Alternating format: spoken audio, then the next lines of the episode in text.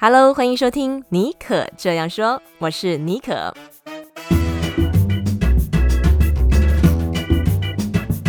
为你注满创意动能，你也可以这样说。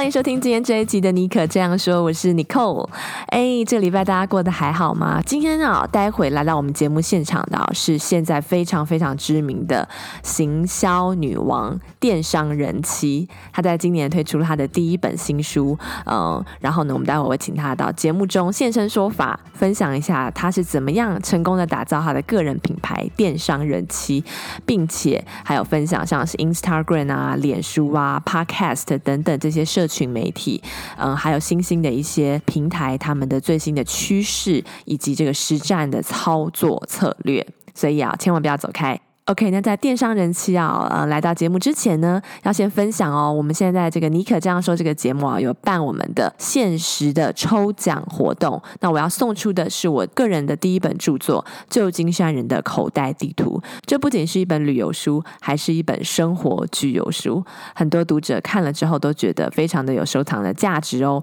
所以啊，这个参加办法很简单，这个从现在到十一月二号之前啊，你只要去打开这个 iTunes 的 Apple Park test 帮尼可这样说这个节目打五颗星留言，然后呢，在这个 Instagram 上面追踪戏骨 Bonjour S J B O N J O U R，并且把你最喜欢尼可这样说那一集的封面截图分享到你的 IG 现实动态，标记我，我的这个 Instagram 账号是戏骨 Bonjour S J B O N J O U R，只要完成刚刚说的这些动作啊，你就也符合参加资格了，或者是说刚刚。讲的那两件事情，你完成其中一项呢，诶，也就可以喽。那么，如果你能够写一句你为什么喜欢这集的原因，比如有人会说，嗯、很喜欢我的声音啊，或者是说觉得访谈听起来特别的能够打动他的内心之类的。如果你能够写一句简短的话，在你分享到这个 IG 现实动态的时候，就能够大大的增加获奖的几率哦。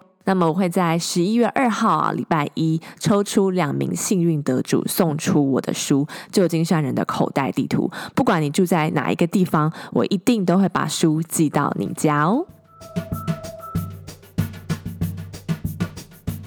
我们很荣幸邀请到电商人妻 Audrey。现在在听节目的很多人啊，应该对 Og 都不太陌生哦。他曾经在不到三个月的时间里啊，在不花一分一毫广告费的情况，从零开始经营他的 Instagram 平台，短短的三个月之内就达成万人追踪的记录，现在也是蛮厉害的，没有什么人能够破这个记录哦。然后啊，我觉得大家认识他，认识 Og，可能是因为他时常会分享对于社群经营的一些观察，然后呢，他的英文和资料收集能力也很。很强，他可以将国际行销的知识啊，和一些最新趋势的精华，透过他的这个淬炼啊，嗯、整理成这个很容易懂的这个图文的干货，分享给大家。然后我相信很多人都把他当成这个 行销的导师。对我来说啊，我认识电商人其实因为我觉得 Instagram 实在是一个非常搞刚的这个 社群媒体，它是一个非常独特，而且也很限制蛮多的。有人可能觉得限制多，有人觉得很好玩的一个行销平台。那我认为他真正他很厉害，还有一点哦，是说现在不见每个人都可以做得到的，是他对于社群的洞察力和敏感度。那我们知道，社群媒体其实是以人建构的一个网络啊，所以呢，网络，所以这当中的缘由，我相信应该是他对于人有一些深刻的观察，还有对于资料的这个方面的融合，这两者让他可以不断的走在前面呢。啊大家都看不到他的车头灯啊！今年夏天啊，他推出了第一本书《电商人妻社群圈粉思维》，在很快时间之内啊，就二刷三刷喽。我们今天马上把电商人妻请到我们节目现场，非常荣幸，请他现身说法，聊聊啊，他这几年他不但经营他的嗯个人品牌，还有电商的女装品牌出书，而且还有做这个品牌的这个顾问，还有企业内训的服务。我们请他来跟我们分享他的故事，并且。还有就是粉丝限定到分享这个社群媒体的行销等最新的趋势还有策略。我们现在一起来欢迎 Audrey。嗨，大家好，我是 Audrey。Hello，刚刚我说就是你走慢一点，让我们看一下你的车头灯，因为你真的很快。像我知道你是去年，算是去年从 Instagram 出道，然后马上三个月之内就有万人追踪，然后今年哦，嗯、呃，大概一年时间就推出了你的第一本书，叫《电商人妻社群圈粉思维》。这本书我也有看，因为呢，诶，我很好奇，就是说你原本是算是以 Instagram。就是深植人心，你是 Instagram 的这个行销大师，但是其实这本书里面很特别的是说，你不只谈 Instagram，你还有谈其他社群媒体啊、脸书啊，什么都可能有涵盖，还有现在的这个显学、个人品牌、自媒体、电商导购等等。那如果身为这个作者，还有你现在这个书已经出了。两个月了，你认为书中哦最精华的三点是心法是什么？它可能可以是社群经营的，或者是打造个人品牌的，各方面都可以。你觉得是哪三点？我觉得第一点的话，应该算是如何挑选你的，就是说你要进行，不管是你的自媒体，还是你要进行你的零售品牌的网络行销的话，要如何选择你的平台？这个是第一点。那第二点的话呢，我会觉得是很多人会喜欢这本书里面其中一章，就是跟粉丝谈场恋爱吧。那这一章的话，里面有教到非常多怎么跟人在网络上面互动，或者是怎么去面对各种，不管说在网络上跟人相处也好，还是一些客服啊，或者是这个。等等之类的这个章节，那最后的话，我觉得还是回归到现在社群媒体的现况面。我觉得要了解整体的现况，才能怎么讲，好好的运作你的社群平台。因为我觉得，如果只是随波逐流，比如说听到人家用一个东西觉得很好用的话，然后就直接去使用，可能不见得适合你。所以我觉得在大环境方面，还是要有所认识。没错，哇，这三点我觉得从作者而且行销女王的口中说出来，你更觉得有一种哦，真的就是这样的感觉。而且你这三个等于是说从过去现况到未来，你把它这个主题做了一个系统化的呃分类，也让大家可以知道说，哎，这本书你可以期待什么。那其实哦，嗯、我觉得你蛮特别的一点是说。你当初其实成立、创立电商人妻这个品牌，现在这个被大家熟知的这个个人品牌，其实算是一个巧合。你并没有存心要这么做的。那你可不可以跟我们谈一下，回顾你一两年前，或者是两三年前，你为何会离开？你当初的正职工作，然后呢，你好像是先创立女装的这个电商品牌，是不是？然后后来呢，才诶慢慢走上电商人气这条路，然后并选择 focus 在 Instagram。可不可以跟我们谈一谈这个这个经历的过程？还有为什么你后来会选择比较聚焦在 Instagram 上面？呃，我大概是六年前离职的。那为什么会想要离职的原因，就是因为我觉得。可能我不适合上班吧，因为我觉得光是要听话这件事情对我来说就是很困难的。我觉得有时候在公司可能没有办法，不见得可以发挥自己，所以在最后一份工作时候就其实也没有想太多，也没有特别说规划任何事情，就毅然决然的想要离职。那离职的话，其实就觉得说啊，那就先休息好了，就是没有特别。决定说啊，我下一步要做什么，然后就开始有一点像是 gap year 这样子，就是一边做一些好玩的事情，一边想说要干嘛。其实一刚开始也没有想说要做电商什么，就是没有帮自己预设任何的事情。那一刚开始就是在做 freelancer，因为一直都有认识一些广告业主等等，那大家可能会有案子的时候就会趴过来。嗯、那其实。案源越来越多，趴过来以后，其实变成说，哎，好像不再是一个 gap year，嗯，就是本来只是想要休息，可是后来变成说，哎，都在做案子的内容，就是完全没有，所以才才会开始创业这一条路。那，呃，创业其实也是没有想过的，因为我一开始本来不是要做这一方面。嗯对哦，那原本是要做哪方面？我本来是比较想要做，就是呃，把 ERP 系统做成 App，就是有点开发者的那种路线。是，对，然后完全不是要做广告类型，但是我本业是广告，我本来的职业这样，我本来是做媒体跟广告。嗯嗯，对，那嗯，你刚刚讲到这个过程，就是哎，你帮一些品牌接。嗯接案子，然后你有分享，一开始好像你有先在一些 Medium，你的 Medium 做一些文章的分享，是不是从这个开始？还是更早之前，很有人会私下咨询你，然后你发现，好吧，那我就来写吧。Medium 是大概一年多以前，比这个电商期的自媒体早一点点而已。嗯，然后呃，会开始写的原因，刚开始我也忘记了，但是会开始写的原因就是我觉得。我对社群跟 Instagram 其实有一阵子的观察，然后我觉得这些观察有发现一些独特的细节，这是没有人看见的。然后我觉得这个东西会想要把它记录下来，然后才开始选写在 Medium。但是，嗯、但是我觉得 Medium 写一写，我觉得那个互动性质其实没有做到很高，因为可能大家看完就帮你拍手，这样子。嗯，对，然后然后也没有留言，也没有任何更多的互动。那也是因为我朋友建议我直接就是下来开一个账号，然后直接呃等于说示范加互动，直接做下去，嗯、然后才会想说好吧，那我就来开一个账号这样子。那你开那时候选择 Instagram 是因为 Instagram 算是浪尖上，因为 Facebook 这一两年比较有点 消退了，是因为 Instagram 是最红的，还是说你个人是比较喜欢 Instagram 的界面，或者你本本身就有使用 Instagram 的关系？呃，我本来在 Medium 写的文章全部都是针对 Instagram 的，所以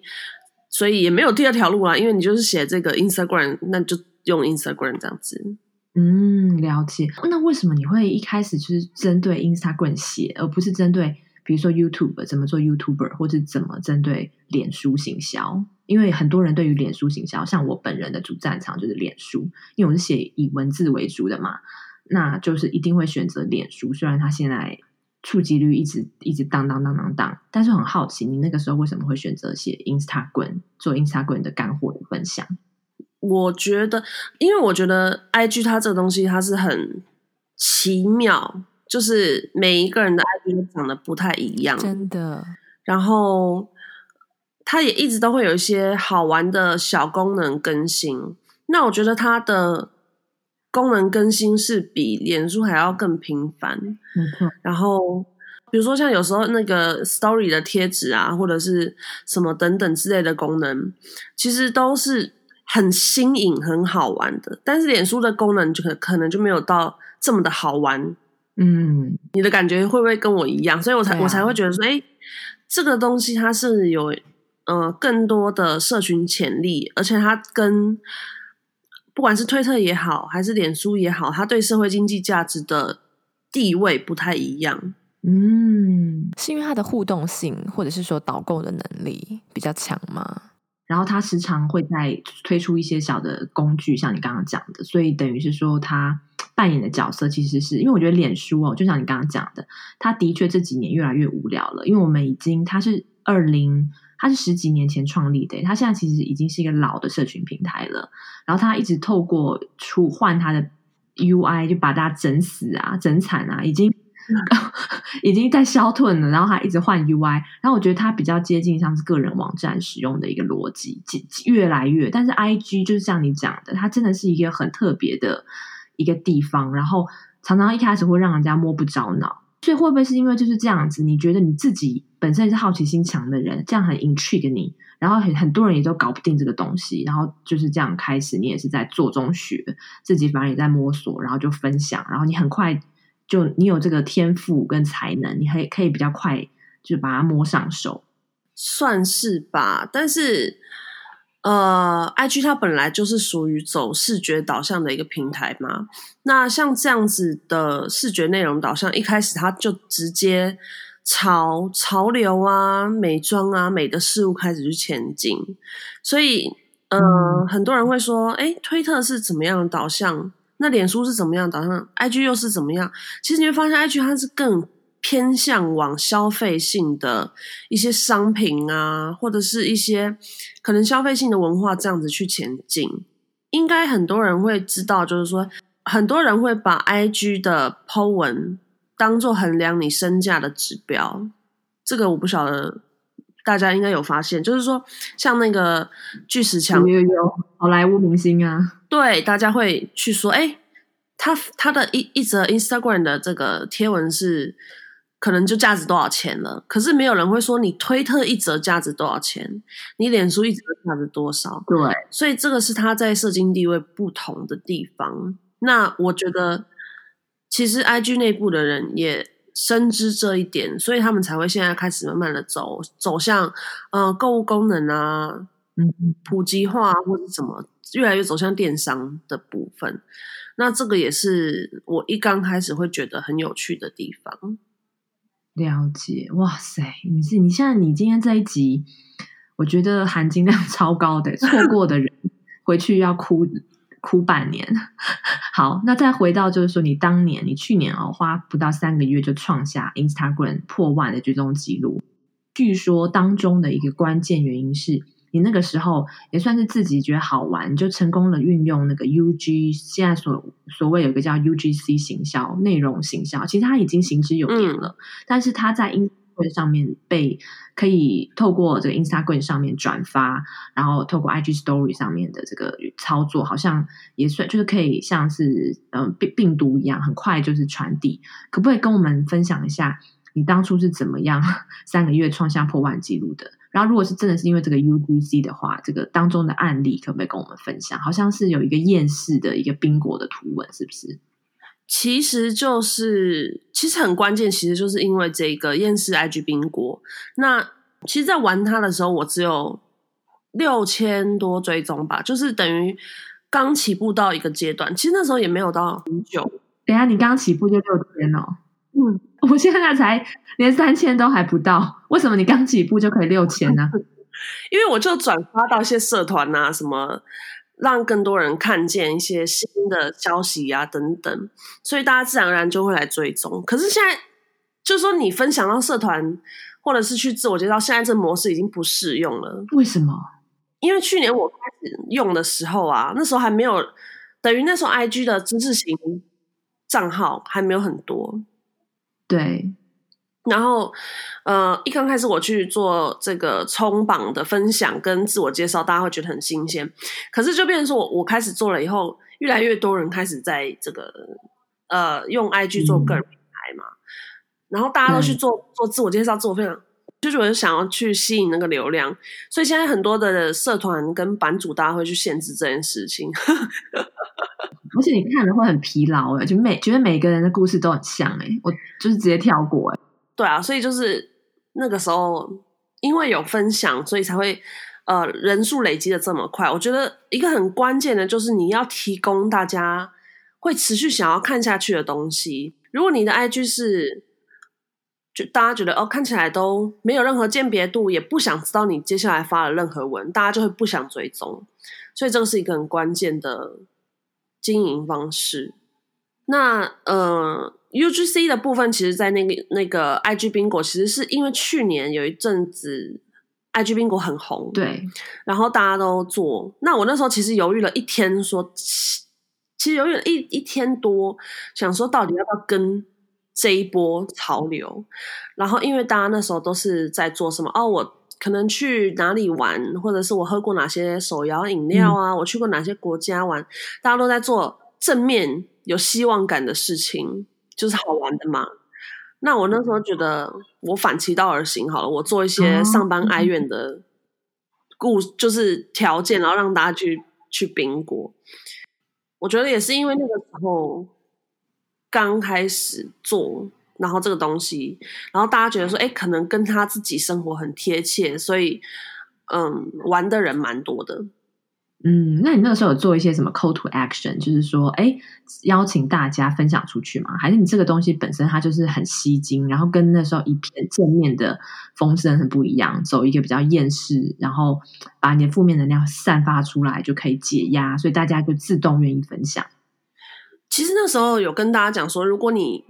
玩了这个游戏，然后呃，tag 我，我就会帮你，我就帮你分享，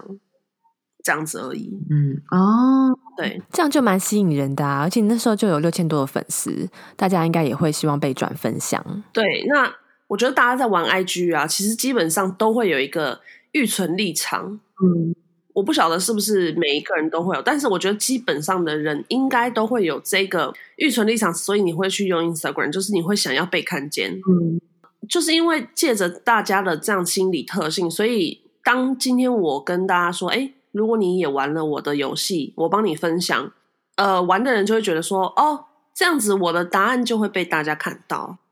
所以大家会更愿意来玩这些游戏。那时候会这个游戏会爆红的原因，就是它第二天有上呃线上制嘛，就是 Vogue 这样，嗯、第三天的话就有呃电视媒体有报道，嗯、所以才会在三天内呃很迅速的破万这样子。嗯，了解。我最近刚好有在看一本讲个人品牌的书，然后他是说，透过小众的这个社群媒体，你先这样分组的去分享你的东西，巩固你的一群人，然后呢，诶，这个时候引起注意了，这个有这个声量进来，开始大家在讨论，讨论度够的话，主流媒体就会进来，然后这个时候就可能可以制造一些爆红的契机。这样算来听起来，我觉得你这个成功的案例哦，有一个很重要的关键是你有掌握到人性诶，就是像我节目的片头讲的，嗯，你不是只是说跟风，你会去思考我要不要做这件事情。现在大家讨论的风声风向是什么？你掌握这个元素，但是你不跟大家一面倒讨论同样的东西，然后你还去鼓励大家把这个东西分享出去。所以，然后你刚刚提到的一些，你对于现在网络上面的大家的一些就是跟风的这个这件事情，你也你也有提到，所以我就很好奇，大家常常都会在讲说，哦，脸书下半年的演算法怎么样怎么样，现在大家都不想管他们了，然后或者 Instagram 就什么工具这样子，但是其实有的时候这个风潮你要不要跟，你要怎么去透析？观察去解读，我觉得这才是最重要的。然后这也是你为什么那么快能够出书，而且这样一年多继续屹立不摇，不是说只是爆红就不见了，就你继续走在前面，让我们 follow。你今年七月有在个人网站提到说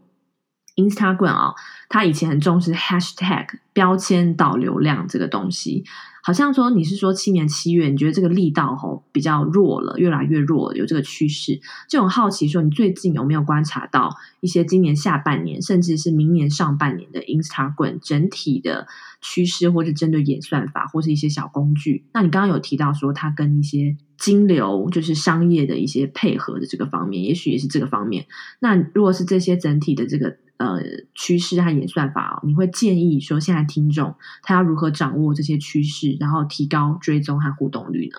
其实现在的呃，去为什么今年会写那篇文章？原因当然第一个就是观察到说，哎，背后的洞察报告跟一些读者或者是客户他们会有反映这样子的事情。其实透过观察跟官方，就是说、嗯、这个 IG 的 CEO 他其实不时会。在他的自己的 IG 分享目前他们工作状况嘛，其实你会发现到一件事情，就是他们越来越把 focus 走向，嗯、呃，影音的新功能，或者是这个购物的功能。以前我们大家都觉得说，哎，我们标了 hashtag，然后不管怎么标，我们就是可以吸引到目光就对了。对。但是我发现越来越多人这样子做以后，当然其实也是因为很饱和了嘛，所以官方要调整那个曝光。嗯的比例等于说演算法去做调整就对了。然后现在比较适合的方式，其实不是说，哎，我们像我之前有这个分享一套，就是这个 hashtag 三阶层金字塔的方法。那现在的话，其实不太适用，就是你直接再打一整坨。现在的话，其实是比较适合，就是你，哎，你图片里面有任任何的原件，然后你的文案里面要提到。你文案里面提到的时候，你 hashtag 也去把它做加强，等于说图片、文案跟 hashtag 三个面向都要顾到的时候，才可以同时提升你的触及率跟曝光率。所以就不是一一个方向去做好，等于是三个方向同时要完成。嗯，可以说等于是说更重视内容的质感以及它的相关性，还有跟观众对它的兴趣，就是说，哎，你嗯关联度。吗？差不多是这样子。嗯，那你觉得还有什么其他的部分？比如说那些小工具，他三不五时就推出一些小工具，那些哈，你因为我觉得那些对我个人非常的 overwhelming，我是要奔死的姐姐了，所以我觉得对我来讲，要一直要去 follow 他那个哦，经营在那里面，你会觉得好玩。但通常一开始非常觉得很 confusing，觉得很困惑，然后不知道该怎么下手。这个部分的话，你会建议说？像是我们这种初学者，我们可不可以就就 ignore 它，不要管它？还是说不，其实不行？或者是说你已经有一定的这个基础了，如果你想要更上一层楼，你真的要去研究这些新的它的一些工具？其实我觉得太多人都想太多了，欸，就是社群媒体，嗯，或者是现在任何新的工具，其实都是对年轻人来说，它就是好玩，它没有任何的意义。它就是跟朋友一起互动，然后你可以做出一些很很酷、很酷，然后好玩的酷东西这样子。那我觉得，对可能三四十岁以上想要再踏入社群的这一块的人，他可能会觉得说：“哇，我要来选一个东西，然后真的来经营，这个是一个有目的去做导向的事情的时候，你就会变得很很复杂，然后很有压力这样。”但是对我来说，我其实也不算说太年轻，但是我觉得 我是以本来就是以这个娱乐好玩的角度去玩这些事情的时候，我就我就觉得不需要到好像很压力去看待它。所以，嗯、呃，当 Instagram 它每次都推出这么多新的功能的时候，我会给大家的建议就是，你不要想太多，你就直接去玩。完了，你觉得好玩或是怎么样，其实都没差，因为官方他一直推出这些新东西，他也是要测试。他也不比你知道更多，他也不知道效果会如何。哦，你这个心态很好，你把它当成是一个你的新的玩具。人生就是要冒险，因为它就是真的是啊，真的真的哦。我觉得我今天听完你这个这件这件事情，对我来讲是最大的影响。我不会再觉得说它 overwhelming 了，就玩啊，那玩烂了，或是或是没有玩出个什么所以然也没关系，至少我就尝试了，就是对，就算了，对，就算了。好哇。行销女王其实是靠这样子的，我觉得你你是一个很好奇的人哎，你你觉得你是一个好奇心重的人吗？我我是啊，我是啊，想要知道的东西，我一定查到底，嗯、我一定要找到这样子。